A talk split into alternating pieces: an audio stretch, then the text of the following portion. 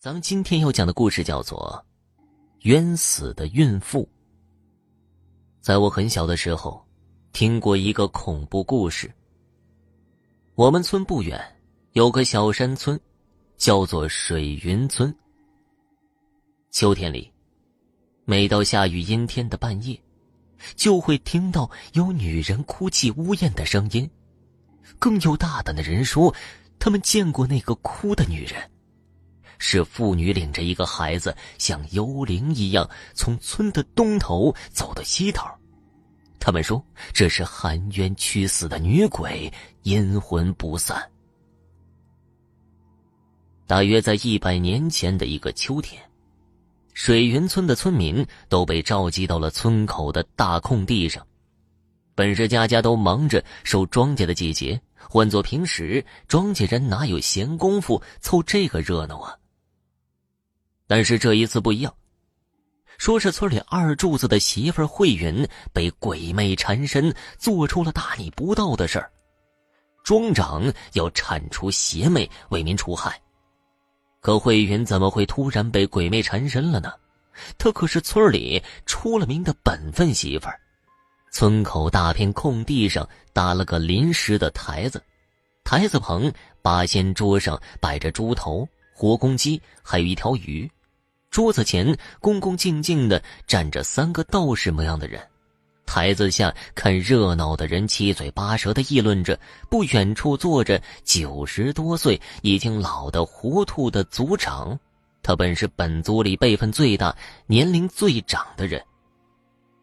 庄长见来的人已经不少了，几步跑到台子上，清了清嗓子，大声的喊道：“ 大伙基本都到齐了。”没来的，以后我再找他们算账。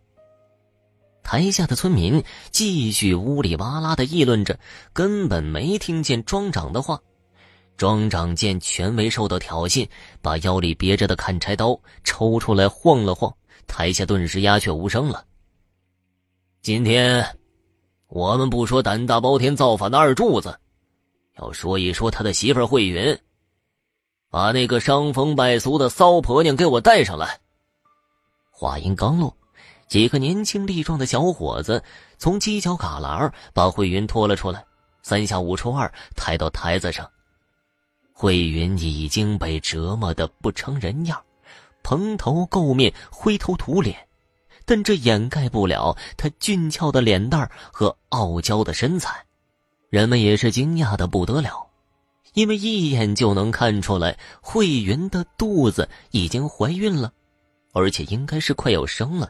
可是她男人一年多前就已经死了，怎么会怀孕的呢？庄长摆了摆手，让台子下面的人安静，指着慧云的鼻子开始骂：“ 你这个骚婆娘，我柱子兄弟才死了一年，尸骨未寒。”你他妈就在外面偷人，还怀上野种，你说你对得起我兄弟吗？可谁也不知道，自从传回二柱子死讯后，庄长就没消停的悄悄夜里去敲慧云家的门。可怜的慧云被吓得整天不敢出门。这天夜里，慧云做了个奇怪的梦。梦见观音菩萨身旁的仙子一直在朝着自己招手。事后没过多久，慧云突然发现自己怀孕了。掐算着汉庭最后离家的日子，也已经过了半年多。半年多，如果怀孕的话，不可能那么久才发现呢。这让慧云惊恐万分。如果以后被人问起，该怎么跟人家解释呢？但慧云心里很清楚，自己从来没做过伤天害理、有悖人伦的事儿。这天，庄长趁着没人，大白天翻墙进了慧云家里，见正在烧水的慧云迷人的姿色，口水都要流出来了，按耐不住，直接扑了上去。慧云拼死反抗，但柔弱女子哪能是彪形大汉的对手？慧云着急的喊道：“我求求你，放过我！我怀孕了！”庄长哪能听进去？慧云急了眼，把马上要烧开的水直接泼了他的裤裆里。庄长哀嚎一声，一蹦一跳的跑出院子。从那以后，庄长就一直想找个机会报仇。这一天，他突然反应过来：二柱子都死那么长时间了，这慧云怎么能怀孕呢？这婆娘肯定是偷了汉子了。庄长心里做好了计划，直到慧云肚子越来越大，庄长觉得机会终于来了。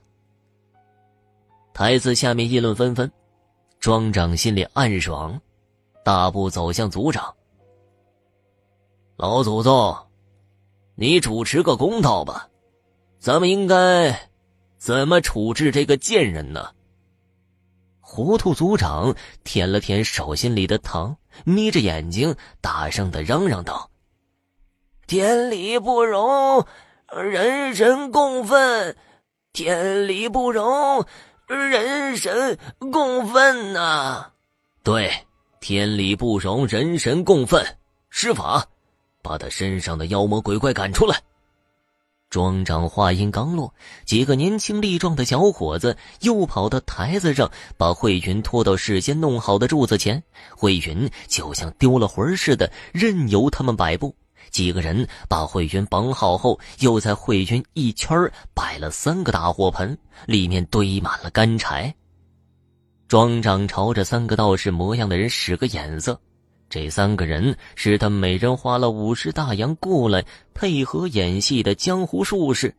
三个人会意，都掏出桃木剑比划了一通，嘴里呜里哇啦的说了一大通，随即掏出了一张纸符，直接打在火盆上，然后像变戏法一样往火盆里一指，纸符突然着了起来，很快就把盆里的木柴引着了，火越烧越大。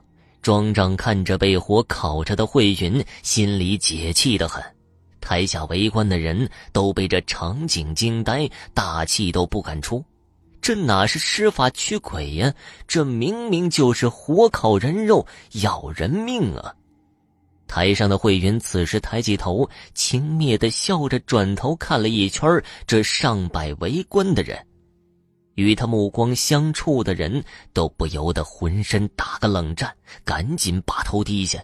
整片空地上只有糊涂族长在那里不停的喊着：“人神共愤，人神共愤！”人群又是一阵骚动，似乎已经有人明白什么。